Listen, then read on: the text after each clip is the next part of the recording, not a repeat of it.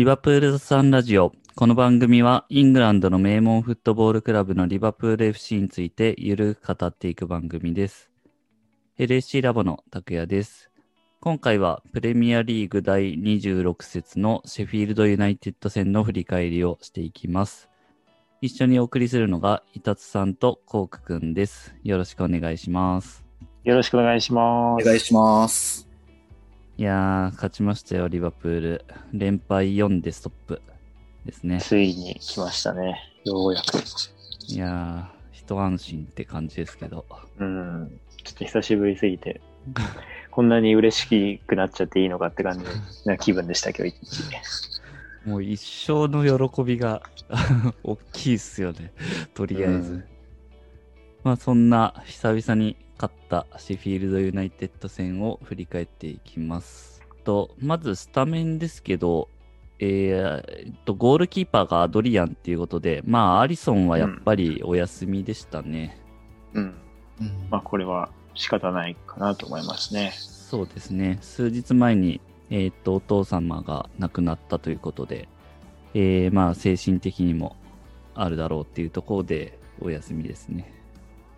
あとは、まあ、スタメン的にはいつも通りっていうところですかね、最近でいくと。うん、そうですね。ヘンダーソンが怪我しちゃったので、ナットがスタメンに入って、カバクとコンビを組むという形になりましたね。うん。ナットはなんかいつの間にか坊主に なってましたけど、うんなんか、うん、今週、先週のその練習で突然なってるのを見かけましたね。よりなんか武闘派っぽくなりましたよ。そうそうそう。うん、いや、でもすごいいい、いいと思います。うん似合ってました。心機一転みたいな。うん。まあ、スタメンそんな感じで、まあ結構序盤からチャンスは多く作ってたかなっていうところですよね。うん。そうですね。なんか、個人的には、普段より、なんていうんですか、ロングボールを多く使ってるような印象でした。まあ、ロングボールって縦に放り込むんじゃなくて、こう、大きな、えー斜め方向の前進するようなサイドチェンジとか、裏抜けとか、うんうん。まあ、前、えーっと、私ちょっとこのラジオでどうすればいいかみたいな話になった時に、やることシンプルにってちょっと提案しましたけど、うんまあまさにそんなような感じで、こう一番速い最短距離でゴールに向かうようなにプレーっていうのが、えー目立ちましたし、実際数字ちょっと見てみたんですけど、はい。この試合でロングボール63本記録してて、えっ、と、まあ別にこれはシェフィールドよりは少ない、シェフィールドユナイテッドよりは少ない数字なんですけど、過去4試合、まあ4連敗中はまあ30本台とか40本台だったんで、まあ20本ぐらい増えてるっていう形で、まあ数字の面でも目立ってるような形になってました。なるほど。確かに僕も見てて、明らかに裏抜けを狙ってるロングボール多いなって思ってましたけど、数字でもだいぶやっぱ多いですね。うん。倍ぐらいってことです意図して、はい。うんそうですね。やってると思いたいですけどね。うんまあこの辺はやっぱりメンバー的なところが大きいと思うんですけど、特に、えーまあセンターバックがカバクとナットで、この試合についてはまあゴールキーパーもアドリアンっていうところで、センターバックとゴールキーパーが、まあこのメンバーだといろいろなことをまああんまできないよねっていうところで、戦い方も変わってくるのかなっていう。まあ、あとやっぱり対戦相手、まあ、今回シェフィールドユナイテッドですけど、はい。そんな本当に今までの相手みたいな、もう本当にただただひたすらガチガチに守ってくるっていう感じでもさほどなかったのかなっていう印うん象。それなりにこう出るところは出てきて、結構アグレッシブに戦ってくれてたので、まあ、逆になんか、ただ本当に引かれてるところにロングボール入れても、まあそんなに高さがある選手たちが前にいるわけでもないですし、あんま通用しなかった中で、結構こう、や、選手たちもやってる中で、今日は入れたらチャンス起きそうだなみたいな、もう思いながらプレーしてたのかなっていうのは少し思いました。まあ確かに、そんな感じでしたよね、見てても。で、結構実際、決定機というか、チャンスがありましたが、割とことごとく相手ゴールキーパーに止められるっていう、このリバプールの対戦相手のゴールキーパーがなぜか覚醒するっていう、リバプールあるあるが 発動されてましたけど。そうですね。特にラムズデールは、あの、ラボライターの菊池屋さんの推しメンなので、はいはい。あの、以前なんですっけ、戦術班と一緒に試合を見るみたいな企画で、うん。ボーンマス戦を見たときに、菊池屋さんがすごいプッシュしてたのがラムズデールで、まあ、ボーンマス、そのボーンマス戦でも結構活躍したし、で、今季はボーンマスが降格したのに合わせてシェフィールドに、まあ、実は復帰らしいんですけど、ラムズデール。自身にとっては。まあ、かなりいいセービングを連発していて、困ったという感じでしたね、前半は。うん。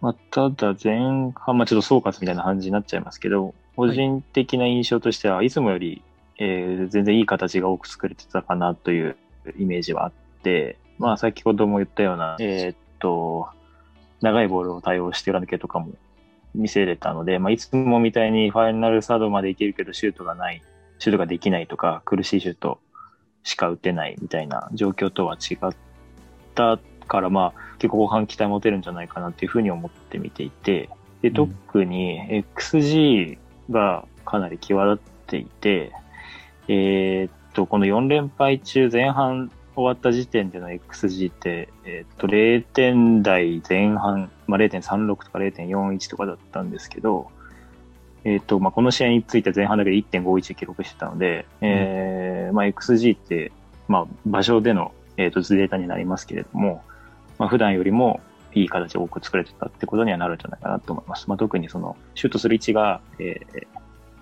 あの、角度が広いのでどっちにも受けれるみたいな場面が多く見えたので、まあ、よりゴールに近いようなシュートを打ててたっていうのが数字でも見れてたような感じでした。実際、まあ、あの枠内シュートも多かったですもんね。そうですね。多分今までの、その、あんまり勝ててなかった試合は、形はなんかいいのを作るけど、枠内シュートが少ないみたいなのが割と傾向としてあった気がするんで、うんまあ形作りつつもちゃんと枠内に飛んで、まあただキーパーに止められるけどっていうところはなんかまあ見てて結構ポジティブではありましたよね、うん確かに。そうですね。前半7本シュート打って5本が枠内にうん飛んでいるっていうデータでした。今見たところ。はい。はい。ありがとうございます。コークは前半で何か気になった点とかあります？いや、まあでも本当に、まあちょっと、最初にも言ったし、イタチさんとも被るんですけど、今までよりかは、まあ、ポジティブに見れた前半だったと思います。なんか本当にこれまでは、いや、ちょっと今日も入らなそうだなとか、いや、ちょっと今日これ勝てんのかなみたいな感じで、やっぱちょっとそういうネガティブな気持ちで見てることが多かったんですけど、まあ今日の試合はそれなりにこうポジティブに過ごせて、あ、今日いけそうじゃないかなみたいな期待は持たせてくれてるような前半でした。うん。そんな感じですよね。で、後半に入って、48分ですね。カーティスのゴールが決まると。これはもう待望の先制点でしたね。そうですね。先制しないとリバプール負けちゃう流れが ずっと続いてたので、そうなんですよね。何としても欲しいと思ってた先制点が。まあ、しかも、なんで、形結構、えーライン際際どいところでトレントが、うん。えークロスを上げて、まあ、シェフィールド・ユナイテッドの選手というか、セルフジャッジでプレー止めちゃったところを諦めずにちゃんと、えっ、と、カーティスが詰めて、まあ、しかも、かなり鋭いコースを狙いすましたいいシュートでしたよね。うん。いいシュートでしたね。はい。チームに勢いをもたらす形でしたね。うん。あれでも結構焦りませんでした？リプレイ流れた時ああ、取り消されるんじゃないか。そう。なんか結構あの、斜めからのやつ、で出てるっぽかったじゃないですか。本当に角度的に角度的に。あれとは思いましたね。おやおやまさかっていう。でもあの、ちゃんとこう、ラインと並行したカメラで見たら、ちゃんと収まってたんで、よしよしって感じでしたけど。これ取り消されてたらちょっともう本当に、いや、慣れてましたね。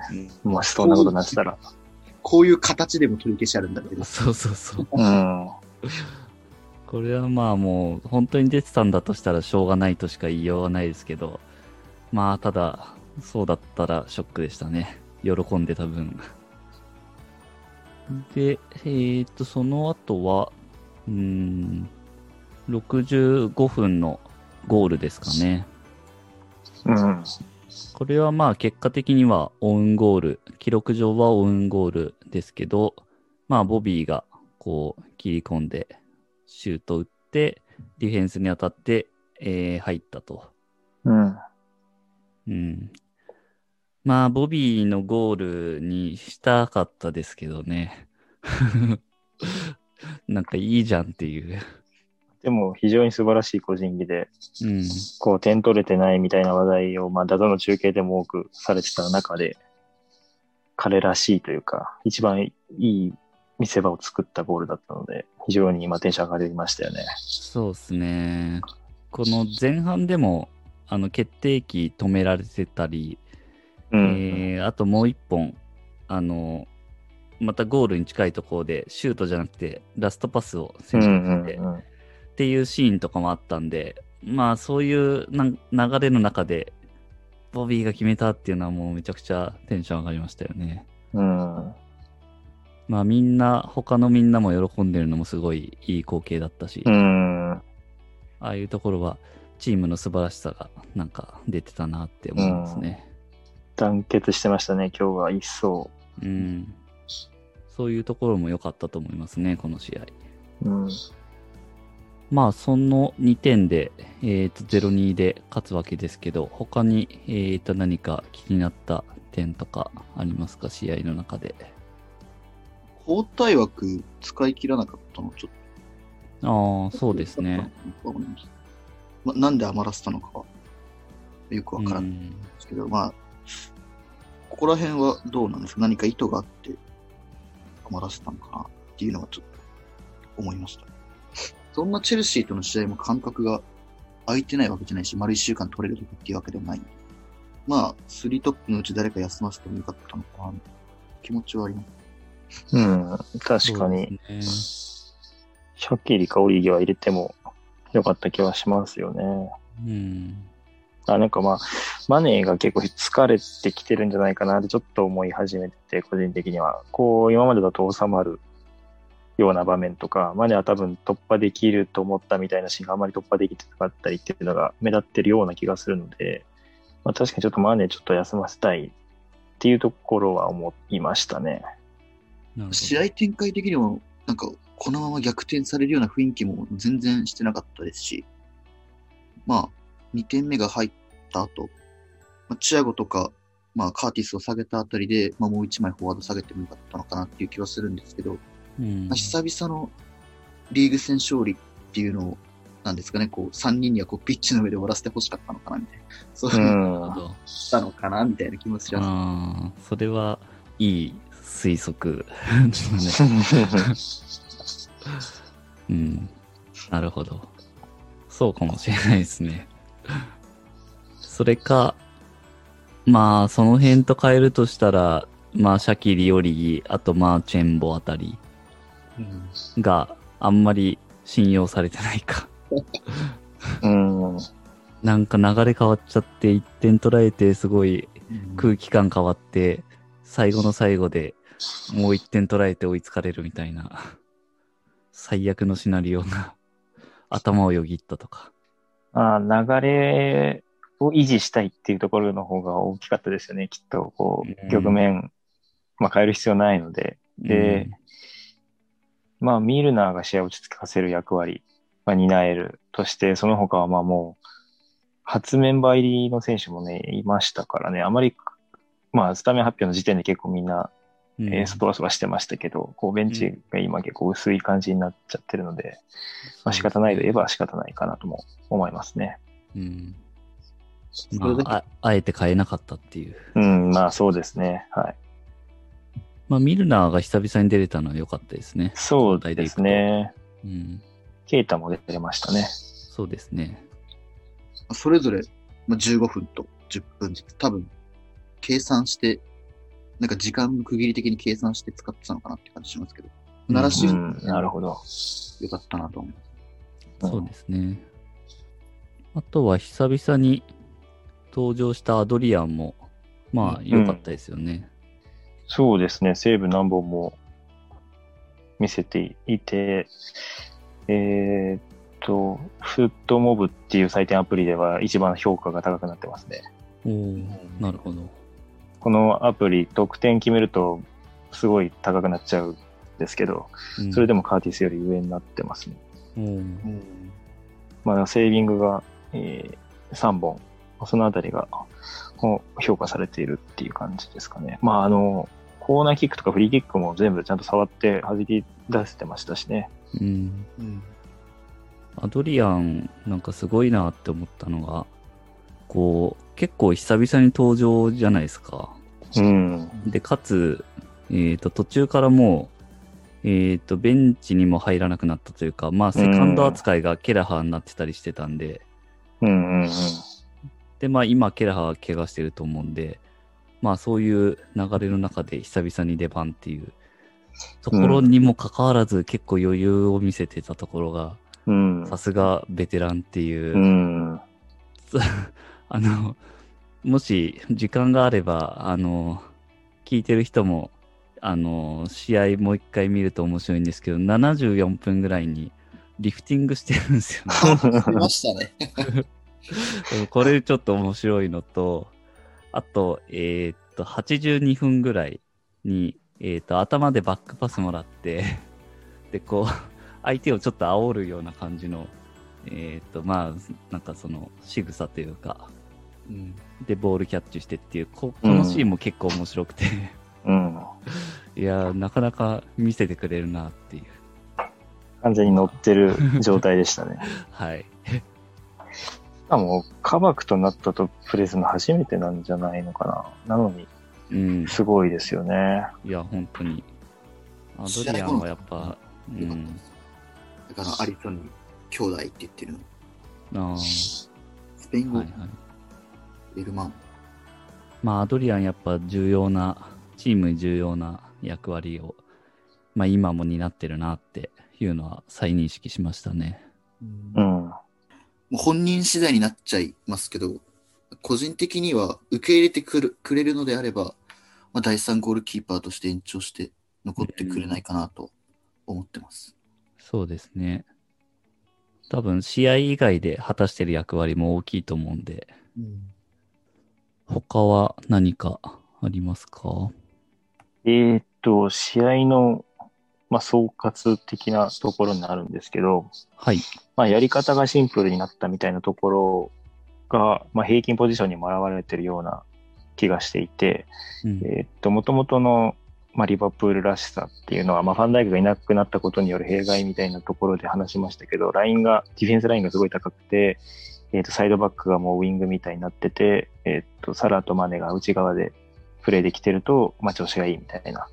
で、大工が抜けてからは、こう、それが全部ぐちゃぐちゃになっちゃってるみたいなところがあったんですけど、まあ、今日の試合の平均ポジション見ると、まあ、えーっと、カバクとフィリップスはかなり、まあ、低めにラインが設定されてて、で、えーまあ、サイドバックも普段、その調子いい時よりは低め、まあ、結局全体的に重心は低めになってたので、まあ、あの、まあ、戦い方としては、まあ、シンプルさっていうのは伺えるのかなと思ってます。まあ、ただ、えっ、と、マネーの平均ポジションがセンターサークルあたりだったり、結構がむしゃらさみたいな部分もあったかなとは思いますし、まあ、その他前線の配置っていうのはそこまで綺麗な感じではないので、まあ、あの、なんていうんですかね、これが再開相手だったから通用したのかっていうのは、まあ、ちょっと今後の試合次第かなという一面もありますね。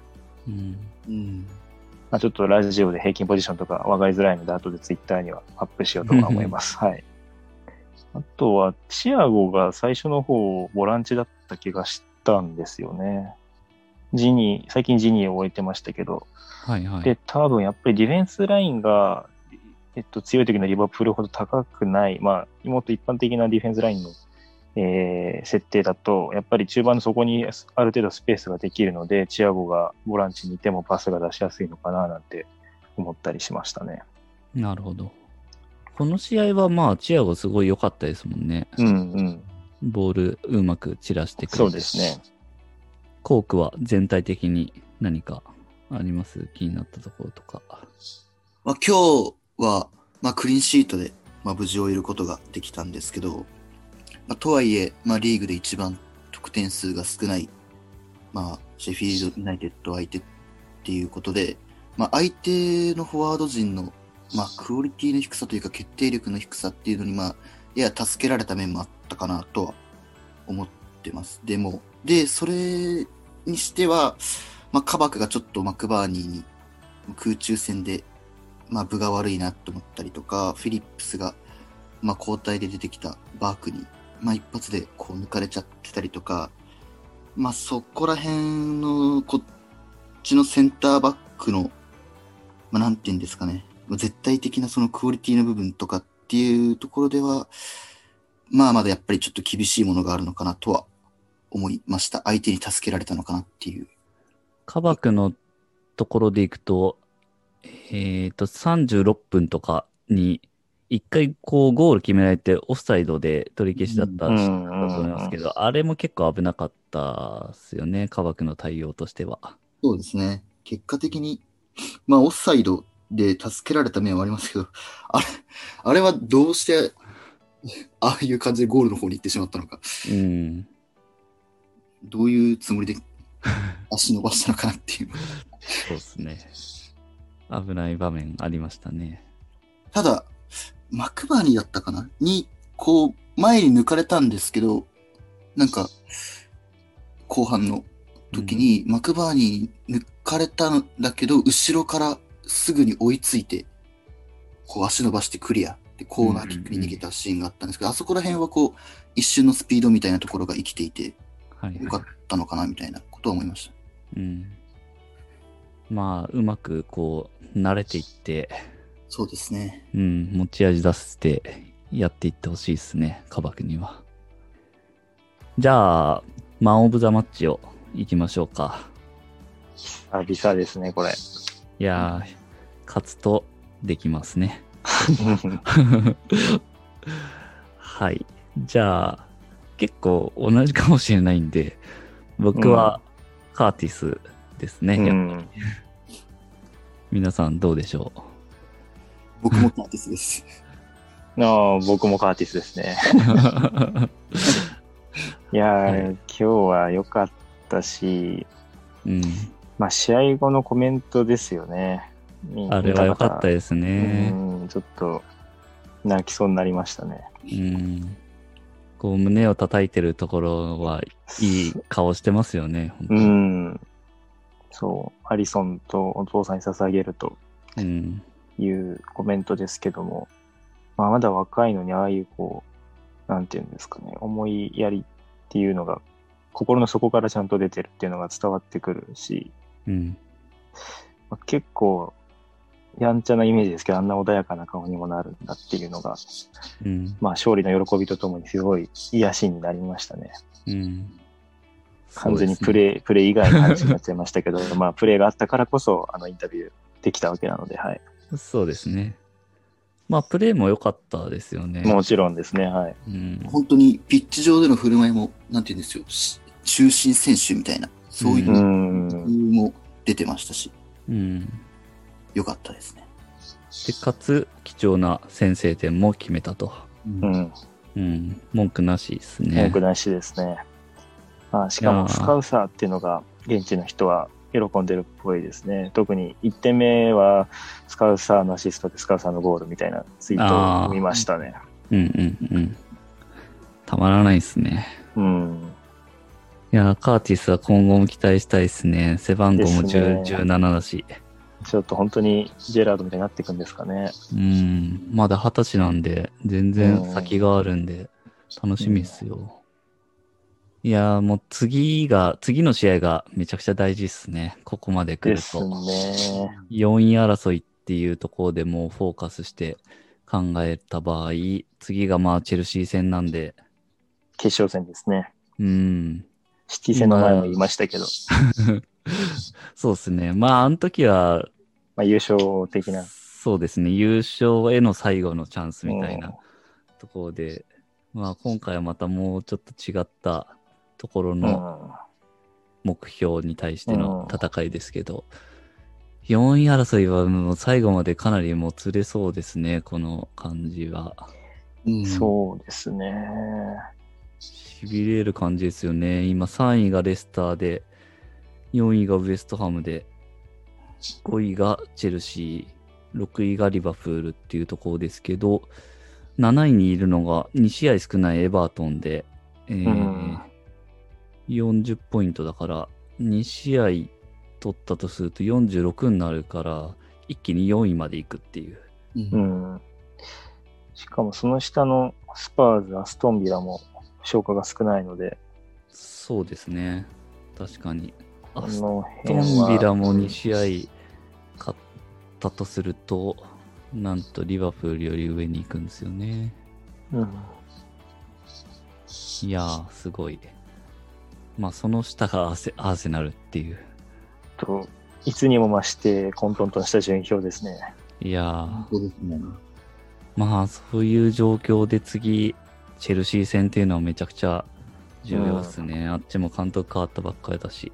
そうですね。しかも、まあ、今シーズン1試合目はまあ相手の退場にも助けられた部分はあるので、うん。勝ちましたけど、そうですね。まあでも、この勝利の勢いを維持したいところですね。うん。ジョッタとファビーニョが戻ってこれそうなので、そうですね。ジョタも全体練習には参加してたけど、なんかその後体調がう悪ん、くなったとかでしたっけ、そうですね。なんか、遠征のホテルまでは帯同してたみたいですけど、夜、あの、そういう申し出があったみたいなうん情報が見ましたけど、いやー、ほんと、次、重要っすね。大事です。うん。特に、うん、裏で今朝マンチェスター・ユナイテッドとチェルシー引き分けてくれてたので、うんうん。これは大きなチャンスですね。そうですよね。レスターも負けてましたしねう。んうん。ウエストハムも、シティに負けてましたね。そうですね。うん。うん。っていう中で、まあ、リバプールせっかく勝てたんで、これはちょっと次も、チェルシー叩いて、えー、4位争い、優位に進めたいですね。うん。はい。ということで、今回はそんな感じですかね。はい。はい。また次も応援しましょうということで、今回は以上になります。番組の感想などありましたら、ぜひツイッターでもお寄せいただければと思います。あと、えー、番組で取り扱ってほしい質問なども質問箱の方で受け付けてますので、ぜひ、えーよろしくお願いします。この番組は、リバプールを日本一応援するのが楽しい欧州サッカークラブにというミッションで運営している LAC ラボがお送りしました。それではまた次回。